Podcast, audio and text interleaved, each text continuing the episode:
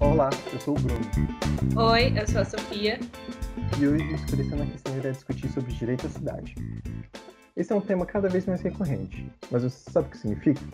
Então, de maneira sintética, o Estatuto da Cidade, que é uma lei de 2001, define em seu artigo 2 como diretriz da política urbana brasileira a garantia do direito a cidades sustentáveis, entendido como direito à terra urbana, à moradia, ao saneamento ambiental, à infraestrutura urbana, ao transporte e aos serviços públicos, ao trabalho e ao lazer para as presentes e futuras gerações. Como defendido pelo Instituto Polis, o processo de construção da cidade é feito por seus habitantes cotidianamente, seja ao pegar o transporte público para trabalhar, participar da escolha de prefeitos e vereadores, mobilizações sobre temas que afetam seu bairro, enfim, seja o que for, o direito à cidade é poder habitar, usar, ocupar, produzir, governar e desfrutar das cidades que produzimos no dia a dia de forma igualitária. Além dessa ideia acerca do direito à cidade, também usaremos como base para a discussão de hoje o documentário Zefirinas Guerreiras da Vida, que está disponível no YouTube. O episódio de hoje terá como convidados Pedro Buriti, graduando em Ciência Política na Universidade de Brasília, integrante do Programa de Educação Tutorial PETPOL e militante pelo direito à cidade. E Heloísa Ribeiro, graduando em Ciência Política também pela UNB, membro do PETPOL, onde desde 2018 pesquisa a questão de identidade. Está começando mais um episódio do Escurecendo a Questão, o podcast da Ubuntu Frente Negra de Ciência Política.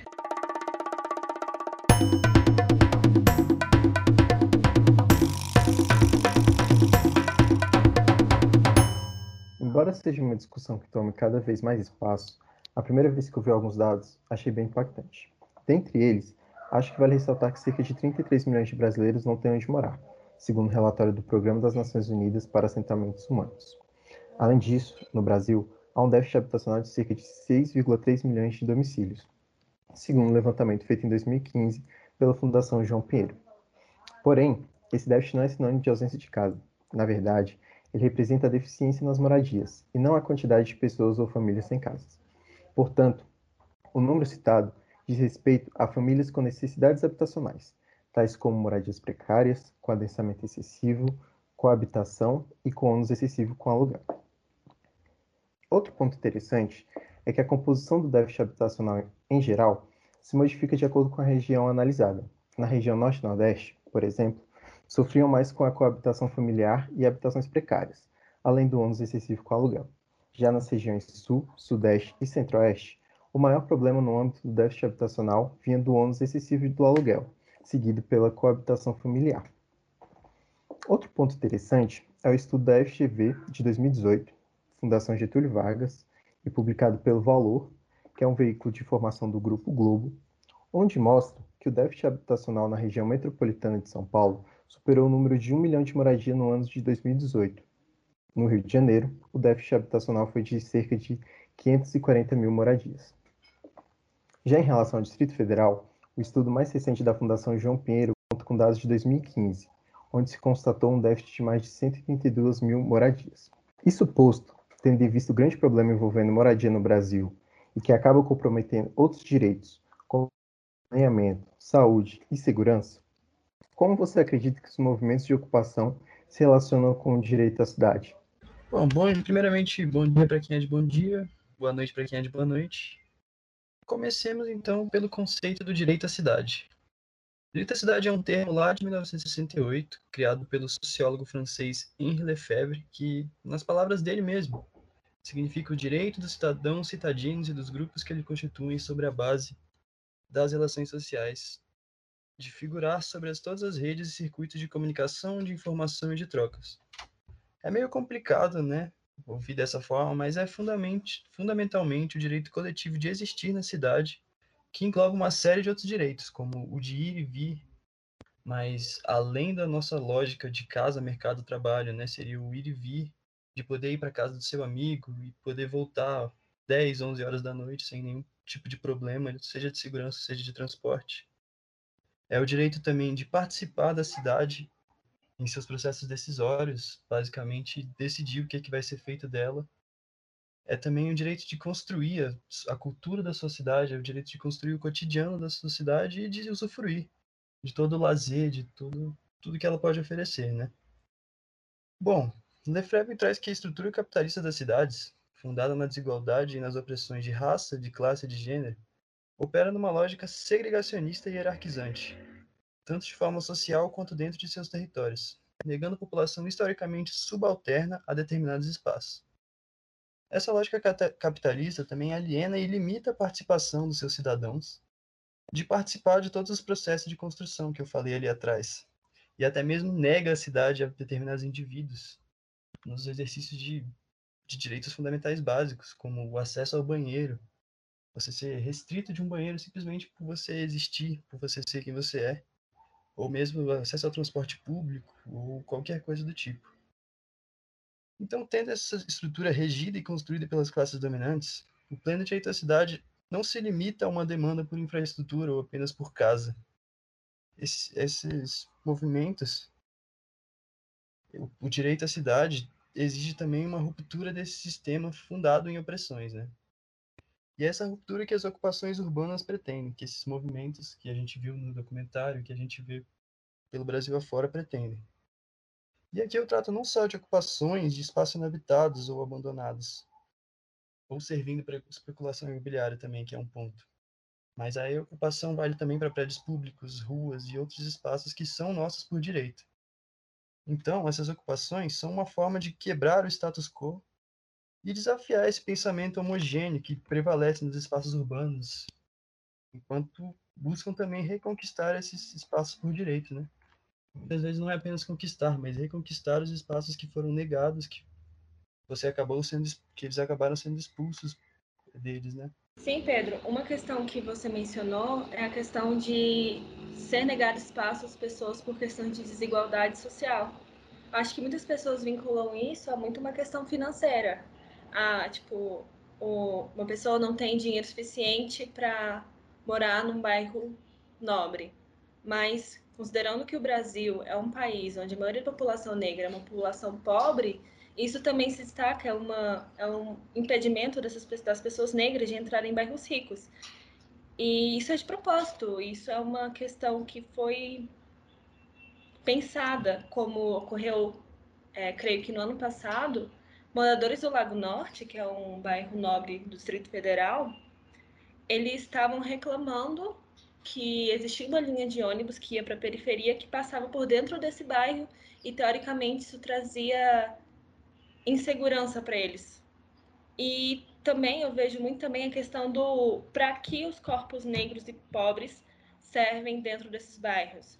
Por exemplo, na Samambaia, que é a periferia do Distrito Federal, Existe um ônibus que passa às 6, 7 da manhã e passa às 4, 5 horas, 4, 5 horas da tarde, para Águas Claras, que é um bairro classe média, classe média alta do Distrito Federal também. E esse ônibus serve, segundo os horários, para levar trabalhador e voltar com o trabalhador para a periferia. Então, eles não têm o direito ainda de circular livremente. Eles só podem sair da margem da cidade quando for para trabalhar. Mas isso ainda fala de uma questão da periferia, né? Em ocupação, às vezes, nem passa ônibus, a maioria das vezes. E como não tem ônibus, não tem endereço, não tem saneamento básico, e isso é, afeta a saúde mental dessas pessoas, né? Não só a saúde mental, como saúde física. Mas essas pessoas continuam nesses locais porque não têm condições financeiras de sair dele. Mas as pessoas que estão lá, muitas vezes não querem ficar lá. Muitas vezes, tipo, a maioria das vezes mesmo, não querem ficar na situação para sempre. E as ocupações, elas são formas de reivindicação dos direitos que elas têm à cidade. Então, Pedro, eu quero saber qual é a influência que esse movimento de ocupação exercem para a garantia do direito à cidade. Bom, como eu falei, né, os movimentos pela ocupação, eles buscam essa ruptura com a estrutura capitalista urbana, que é radicalmente contrária ao pleno exercício coletivo do direito à cidade. E aí eu digo que essa luta não só se restringe à, à conquista de moradias, porque você, por exemplo, tem várias situações em que existem algumas conquistas, né, que não deixam de ser conquistas, de espaços que são completamente isolados do território urbano. Então, basicamente, você, mesmo com moradia, você isola essas pessoas da vida na cidade, de, do direito à cidade em si. Então, eu digo que essa ruptura esses movimentos são importantes para buscar essa ruptura porque eles incendeiam os, os, canais midiáticos, né? Eles aparecem no público deixam esse debate à tona da questão da residência, da questão da cidade.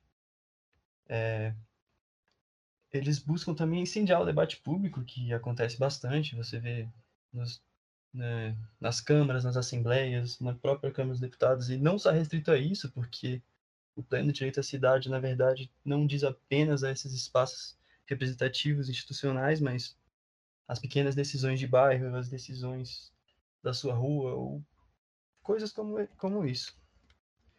E mais importante, né? Esses movimentos eles reconquistam o espaço urbano, reconquistam, retomam o direito à cidade né? a indivíduos que são historicamente subalternos, que foram restritos desses espaços, que essas pessoas acabam encontrando nesses movimentos não só a moradia, mas também uma forma de se expressar, uma forma de se colocar perante o mundo, perante a sociedade, e é um espaço basicamente mais confortável de existência, né? Um, um espaço que, que a pessoa pode existir, é um canal que a pessoa usa esses movimentos, um canal que a pessoa usa para se expressar, para ser quem ela é. Então, basicamente, é ocupar também da função social uma propriedade, é um direito protegido pela Constituição, né? Mas, assim, a gente não fala aqui apenas do direito constitucional, mas fala de um direito coletivo que contraria diretamente a lógica individualista do capital e das cidades, que veem a propriedade como absoluta e acima de qualquer vida humana, basicamente. São famílias mesmos que querem sair da rua, que vão se unir para organizar uma coletividade, para conseguir construir juntos o que eles não conseguem construir sozinhos. Isso é o básico, eles organizam essa coletividade dizendo vamos nos organizar, vamos lutar juntos e assim a gente vai conseguir se melhorar. Então, criminalizar isso não entra na minha cabeça. Esse ponto que o Pedro trouxe é bem interessante em relação a relação muito íntima entre uma moradia digna e a vida, a saúde física e a saúde mental. No mapa da desigualdade de 2017, que foi lançado pela Rede Nossa São Paulo, que é uma organização da sociedade civil, indica que o morador do Jardim Ângela, bairro periférico da Zona Sul, morre em média 24 anos antes que o morador do Jardim Paulista, região nobre na Zona Oeste de São Paulo. Assim, no Jardim Paulista, que é a região nobre, a pessoa que nasce lá tem uma expectativa de vida em cerca de 79,4 anos de idade, enquanto no distrito mais pobre esse número despenca para 55,7 anos. E em outro estudo recente, deste ano, divulgado pela própria Secretaria Municipal de Direitos Humanos da Prefeitura de São Paulo, indica que no Alto de Pinheiros, na Zona Oeste, a expectativa de vida ao nascer é de 85 anos. Já em São Miguel Paulista, na Zona Leste, esse valor cai para 71 anos. Importante notar que isso não acontece de maneira natural. As políticas públicas, elas são feitas de maneira desigual e acarreta outros tipos de desigualdades, tais como de renda, de educação, saúde e segurança.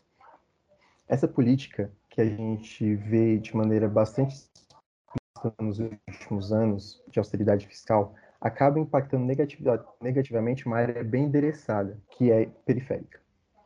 Esse projeto desigual pode ser exemplificado também de diversas maneiras. Vimos casos onde a polícia atuou de maneira extremamente truculenta, sem motivos, e adivinhe, na periferia. Por, outro lado, em Alphaville, mesmo sendo explicitamente ofendido, nada foi feito. Além disso, os recursos para saúde, educação e segurança são bem inferiores ao necessário para essas zonas periféricas. O que quero dizer aqui é que essa marginalização desses corpos em um espaço bem definido, que é a periferia, longe do centro, não significa apenas não acesso a uma moradia digna, mas indica também que esses corpos eles não terão acesso a direitos básicos, como saúde, educação e segurança. A partir do momento em que seu corpo se encontra em determinado lugar, os corpos estatais poderão agir de determinada maneira, totalmente distinta se você estivesse em outro lugar. E a sua raça, possivelmente, é um grande influenciador disso. Agora, indo um pouco mais além da discussão, eu gostaria de perguntar algo para a Heloísa. Tendo em vista o documentário Zeferinas, Guerreiras da Vida, que conta imagens e relatos a história de superação de quatro mulheres que viviam na antiga cidade de Plástico e hoje são moradoras do conjunto habitacional que leva o nome da líder quilombola, Zeferina, conhecida por ter lutado pela liberdade no subúrbio ferroviário em Salvador no século XIX, e também trazendo um pouco da ocupação Teresa, de Teresa Benguela, foi realizada em 2017 em São Paulo pelo Movimento dos Trabalhadores Sem Teto, e é bastante conhecida por desenvolver ativi diversas atividades para discussão de gênero, sendo um espaço de convivência e acolhimento muito importante para essas mulheres. Eu gostaria de saber, isto posto, né, tanto a questão do documentário quanto da ocupação Teresa de Benguela, uh, qual a relação dos movimentos por moradia com raça e gênero? Muito obrigada pela pergunta, Bruno. A professora Diana Lane escreveu um artigo incrível chamado Gênero e Direito à Cidade a partir da luta dos movimentos de moradia, onde ela trata exatamente sobre isso, que no Brasil é um dos principais fatores que podemos associar à massiva participação das mulheres no movimento de moradia se dá exatamente por conta da feminização da pobreza. O que acontece é que essas mulheres, elas recebem muito menos do que os homens. As mulheres pretas, elas também têm menos acesso a oportunidades e ela recebe bem menos do que os homens e as mulheres brancas, e elas são a maioria das desempregadas e são também o maior contingente de empregadas sem carteira assinada. E isso tudo somado às desigualdades estruturais de gênero faz com que o acesso ao mercado de moradia no Brasil seja mais inalcançável para elas do que para muitas outras mulheres brancas, por exemplo, porque quem sofre mais com isso são as descendentes de negros escravizados. É, isso é um reflexo, né, Luísa, da abolição, porque a abolição, entre várias aspas, né, é, acabou com a escravização, não dando direito aos recém-libertos e, inclusive, proibindo a ascensão social dessas pessoas o que gerou marginalização deles em vários aspectos, inclusive do urbano, né? Sim, sim, assim, a gente percebe o tanto que essa herança, unida ao processo de transição para o trabalho capitalista, é, fez com que muitas dessas pessoas elas encontrassem um caminho exatamente nos trabalhos informais, tanto que a gente percebe que a maioria dessas mulheres, antes delas morarem nessas habitações, elas moravam é, em favelas, em lugares também não muito bom para elas. E assim, é importante a gente destacar também que para essas mulheres a moradia ela é mais do que uma propriedade ou um abrigo. Elas precisam desses lugares porque exatamente por conta delas precisarem cuidar dos seus filhos, dos parentes que muitas vezes têm deficiências ou são idosos, é, por culpa dos papéis de gênero, elas precisam ter coisas perto de suas casas para poder abraçar as necessidades delas. Então, assim, elas precisam que tenha escolas perto, uma localização perto de hospitais, de espaços culturais também, é, de comércios essenciais também, como mercados, farmácias, porque se sempre que elas precisarem dessas coisas básicas, elas precisarem se deslocar, isso vai trazer muito é, problema para elas também. Imagine só pegar um ônibus para poder é, deixar o filho na creche. A dor de cabeça que essa mulher tem fazendo isso todos os dias. É, uma coisa que eu notei no documentário que é interessante é quando elas foram realocadas, como isso afeta a autoestima dessas mulheres, sabe? O fato delas terem, além de uma casa, ser uma casa perto do, da orla, onde tem um ponto de encontro comunitário. Isso dá para ver como isso aumenta a autoestima delas, sabe? Mas eu acredito que o que deixa elas mais tranquilas em relação a, sei lá, poder até ficar melhor é a tranquilidade que elas têm pela segurança, né? Sim, sim. Isso também é uma coisa bem abordada nesse texto, que é a questão da segurança de posse. Então, elas têm o direito de, é, de viver sem ameaça e remoção. É, outro ponto importante é assegurar também que essas casas elas tenham preferencialmente a titularidade feminina, porque assim muitas mulheres elas sofrem violência doméstica e elas não saem dessa situação porque elas não têm para onde ir. E se elas não têm para onde ir, elas ficam muitos anos naquela situação. Quando você dá a titularidade da casa para elas, elas se sentem mais engajadas e elas saem daquela situação. Então, assim, isso melhora muito a autoestima delas, elas se tornam mulheres engajadas, elas entram para a política, então, assim, uma coisa tão simples como uma titularidade pode mudar a vida delas, assim, para um outro extremo. E complementando um pouco esse diálogo, é importante pensar quem compõe quem compõe esses movimentos, né?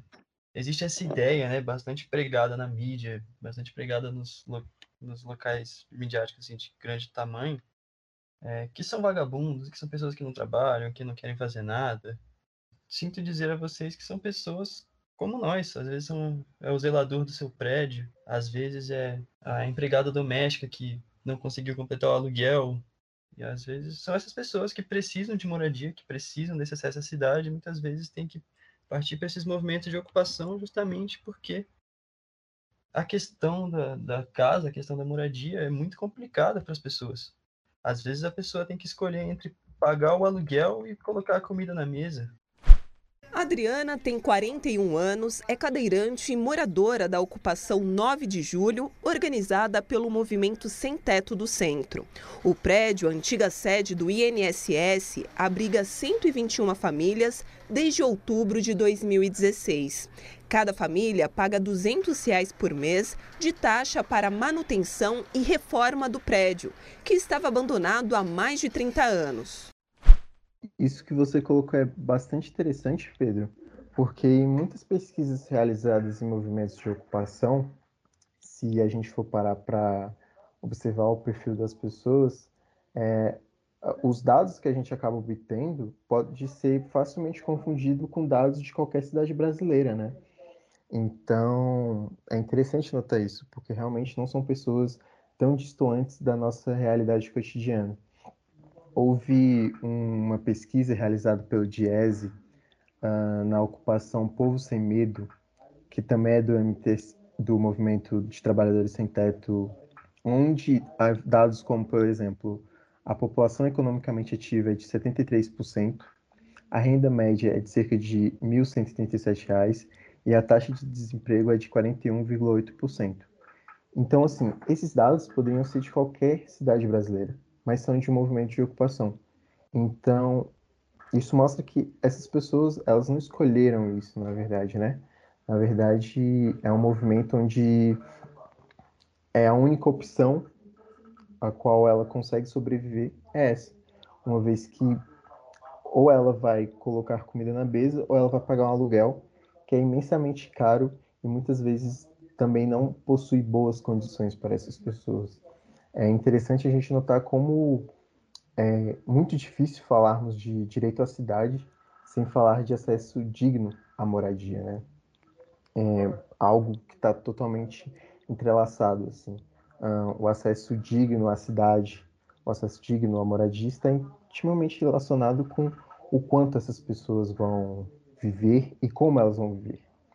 Ressaltando aqui que nesse episódio a gente tratou muito de ocupação urbana, mas as ocupações rurais são igualmente importantes, apesar, tipo, apesar de terem dinâmicas diferentes, elas também têm grande contribuição no, na luta por direito à terra. Bom, já aproveitando o embalo, né? As próprias ocupações urbanas, elas possuem também dinâmicas diferentes. Como a gente tratou aqui, não existe apenas esse teor de moradia nos, nas ocupações, nos movimentos por moradia, né? É, existem várias outras vertentes do direito à cidade que também são incluídas nesses movimentos. Temos até mesmo aqui no Distrito Federal ocupações como o Mercado Sul, ocupações como a Ocupação Ria, que são compostas por artistas de rua, por catadores de materiais recicláveis, ou mesmo por agricultores urbanos. Então, esses movimentos eles trazem várias teorias diferentes para compor o direito à cidade como um todo, né? É também importante a gente entender assim que o direito à cidade, ele não quer que todas as pessoas elas morem no centro, porque a gente sabe muito bem que, por exemplo, eu, como local de fala, tem muita gente que está em Planaltina e não tem vontade de morar no plano, que gosta, só tem essa necessidade mesmo de precisar fazer muitas coisas no plano que poderia muito bem ter na cidade. Então, a proposta do direito à cidade é transformar todos os espaços em centro, para não precisar exatamente ter essa deslocação para o centro. E também é importante a gente enfatizar que a cidade pensada para mulheres, para negros e para, para LGBTs é uma cidade segura para todos. Entrando um pouco naquilo que o Pedro também trouxe, né, sobre a desmistificação Eu acho que poucas pessoas sabem na, de como funciona a dinâmica e a operacionalização desses movimentos de ocupação, assim. É, e, e isso é devido não só a um preconceito, mas também devido a uma falta de conhecimento mesmo, né? A mídia hegemônica, ela trata sobre uh, as diversas relações de poder, as diversas relações sociais que a gente tem, de uma maneira única e a gente realmente é muito difícil acessar é, essas visões diferentes de mundo. Uh, por exemplo, uma, uma questão sutil do papel das mídias é tratar movimentos de ocupação como movimentos de invasão. Né? É, essa troca dessas duas palavras, ocupação e invasão, por mais sutil que pareça, no imaginário das pessoas, uh, acaba tendo sentidos totalmente distintos. E o que o movimento de ocupação faz é tentar pressionar o poder, público a fazer o que ele já deveria fazer, porque é competência dele, principalmente das prefeituras, a realizar o seu dever, né? A fim de que essas pessoas tenham o seu direito. Então, por exemplo, é, o que é um imóvel é, irregular, que são esses que os movimentos de ocupação ocupam? São imóveis que ou devem muitos impostos, IPTU, tipo, anos e anos sem pagar, ou então imóveis que muitas vezes estão ali para gerar especulação imobiliária ou alguma coisa do tipo, e que não cumpre, né, essa propriedade privada, no caso, não está cumprindo a sua função social, que é algo que está é, redigido na Constituição. Assim, não são os movimentos de ocupação que estão falando isso. É a própria Constituição fala que a propriedade ela é privada, mas ela também tem que cobrir a sua função social. Então, a partir do momento que uma, uma, um imóvel está ali apenas gerando, né, de alguma forma, é, essa especulação imobiliária. Uh, uma mudança sutil que a mídia hegemônica promove e que em um primeiro momento pode não parecer tão relevante é a questão de tratar movimentos de ocupação como movimentos de invasão. Né? Essa troca dessas duas palavras uh, acaba acarretando no imaginário das pessoas algo totalmente distinto. Né? Quando se fala em invasão, pensa que a pessoa vai estar lá na casa dela tranquilamente e aí esses arruaceiros irão irão simplesmente expulsá-las e, e, etc. E na verdade não é assim que acontece, né? Os movimentos de ocupação eles têm uma operacionalização, uma sistemática muito interessante, a qual qual é o objetivo, né? Assim, qual é o objetivo dos movimentos de ocupação? O objetivo dos movimentos de ocupação é fazer com que o poder público realize realize sua função, né, que é além dessa questão de promover o direito à moradia para as pessoas, também certificar de que aquela propriedade privada está tendo função social, né, está cumprindo sua função social, que não é algo que os movimentos de ocupação falam, né, na verdade está na Constituição. Resumindo, o imóvel não faz sua função social, a prefeitura, teoricamente, deveria notificar, ela notifica. O que os movimentos de ocupação faz é o seguinte, mapear essa, esses imóveis que estão há 5, 6 anos é, dentro dessa sistemática de imóveis irregulares, por não cobrir, cumprir sua função social, e ocupam esses imóveis, a fim de que haja uma pressão para que o poder público, né, no caso na figura da prefeitura, é, fizesse sua função. Além disso, é, por exemplo, a gente vê muita questão de especulação imobiliária, né? E qual é, qual é a intuição, qual é o intuito né, dessas especulações imobiliárias? É você, por exemplo, um imóvel em determinado lugar, você compra um imóvel em determinado lugar e, e você abandona. Abandona o imóvel, abandono geral, assim, não faz nada do imóvel, e nessa região, as pessoas que têm imóvel nessa região também não faz nada. Por quê? Porque presume-se que depois de alguns anos vai ter um projeto de urbanização dessa, desse, dessa região que está esses imóveis que geram especulação imobiliária. E o imóvel que você comprou por, sei lá, mil reais, você vai vender lá na frente por 20 mil. Enfim, você não vai. Então, você vai deixar nesse período sem cumprir a função social.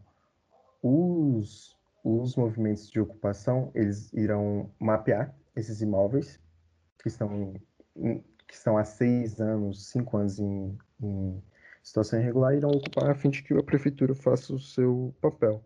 De maneira sintética, é, não há invasão, na verdade, né? Os movimentos de ocupação, eles apenas pressionam para que se tenha o direito à moradia, que é algo que já deveria ser feito pelas prefeituras e não são feitos. E esses movimentos de ocupação encontram nessa única medida para que se pressione a fim de se ter o seu direito atendido. E eu acho que é isso. Ou seja, nenhum movimento de ocupação vai entrar na sua casa, colocar você e sua família para fora e começar a morar lá. Eu sou mãe de uma criança de 11 anos. Eu hoje consigo proporcionar ao meu filho uma qualidade de vida melhor, mas graças ao movimento de luta por moradia, graças a essa oportunidade de estar numa ocupação. Aqui somos nós por nós.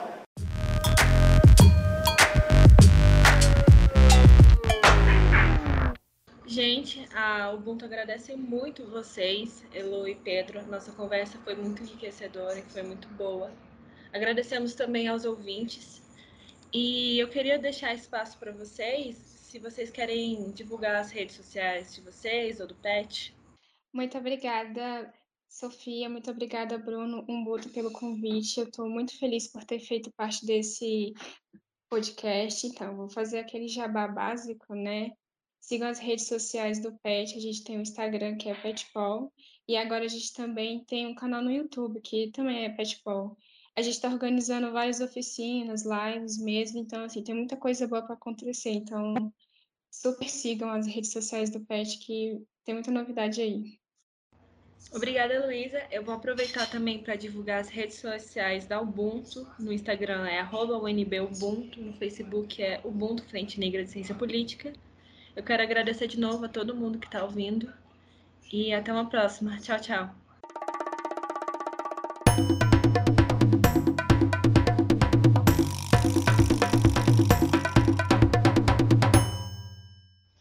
Roteiro Bruno Nascimento, Daniel Silva, Sofia Rezende, edição Washington Henrice.